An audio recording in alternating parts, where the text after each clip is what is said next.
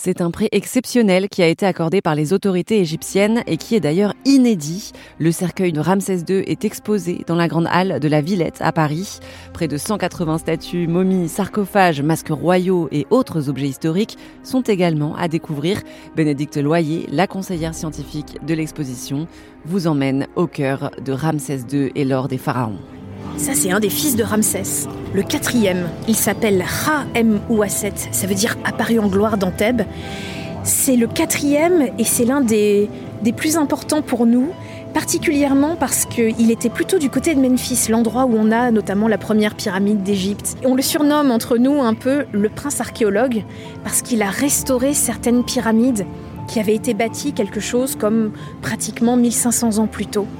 Donc ce prince archéologue, bah, on lui doit la restauration de certaines pyramides, il a laissé son nom dessus. Et euh, Ramsès avait eu beaucoup d'enfants. Et eh bien là, pour le moment, d'un point de vue liste, alors accrochez-vous bien, on est à peu près à 50 fils et 60 filles. 38 euh, fils sûrs et certains avec les titres, avec les noms. On voit en plus euh, la façon dont ils se sont succédés. Donc Raïmoisset est le quatrième fils. Merempta, celui qui prendra la, la suite de Ramsès II, c'est le treizième fils. Donc il faut quand même imaginer que même s'il a eu cette très très grande famille, la deuxième partie du règne de Ramsès II a dû être terrible pour lui parce qu'il a vu disparaître la moitié de sa famille. Donc vous voyez, par, euh, par rapport à ce genre de choses, on arrive quand même un peu à toucher l'intimité de cet homme. Mais c'est aussi la marque qu'il était euh, favorisé des dieux. Euh, une famille pareille, c'est presque pas humain. Hein. Et en même temps, il avait plusieurs grandes épouses royales, des épouses secondaires, des épouses diplomatiques, donc des gens, euh, des princesses qui étaient envoyées parce qu'il y avait eu un traité de paix signé avec tel ou tel royaume. Donc ça devait faire quand même une, grosse famille euh, les week-ends. Euh, pour sortir tout ce petit monde, on a, dû, on a un peu du mal à l'imaginer. Et ils vivaient où tous là? Alors la cour était itinérante. On imagine toujours un peu un point fixe. En fait, vous avez plein de châteaux partout en Égypte. Et donc la cour se déplaçait au fur et à mesure mais on a comme ça ces très très grands palais, notamment dans le nord de l'Égypte, qui est la région d'origine de Ramsès. Il est originaire du delta. Et les racines de la famille plongent sans doute du côté de la Syrie-Palestine. Donc, grosso modo, 400 ans plus tôt, la famille ramesside s'est implantée dans le delta. Ce qui expliquerait d'ailleurs pourquoi Ramsès II était rouquin. Et rouquin, vraiment rouquin, hein. c'est pas juste une, coloration, c'est vraiment ses vrais cheveux. Donc on sent qu'effectivement ils ont gardé aussi quelques liens avec la Syrie-Palestine. Ils adorent le dieu Seth, qui est le dieu rouge par excellence, qui n'est pas un dieu méchant. C'est les Grecs qui en ont fait une sorte de diable, parce qu'ils l'ont entre guillemets mal compris. Et Seth, il est mélangé avec une divinité de Syrie-Palestine, c'est Baal, c'est le dieu de l'orage.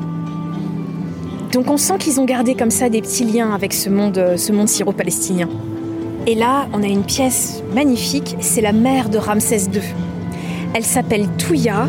C'est la première femme à avoir été enterrée dans la vallée des reines. Donc Nefertari, ça veut dire la plus belle en Égypte ancienne, l'épouse favorite de Ramsès II, sera enterrée à côté de Touya dans la vallée des reines. Et vous avez cette grande statue qui est une statue plus ancienne qui a été retaillée. Ça se voit. Vous avez comme ça des rainures derrière le bras. Alors pour ceux qui nous écoutent, voyez, elle est assise sur un trône, les deux mains bien à plat sur les cuisses. Elle a le dos bien droit.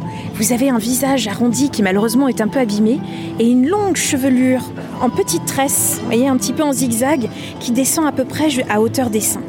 Et on a encore la trace de deux ailes de part et d'autre de son visage. Il faut imaginer une dépouille de vautour. Si vous avez déjà vu l'or dans Cléopâtre, c'est exactement ça. Et cette dépouille de vautour, elle était en or. Et chez les Égyptiens, c'est le mot pour désigner mout. Ça veut dire la mère.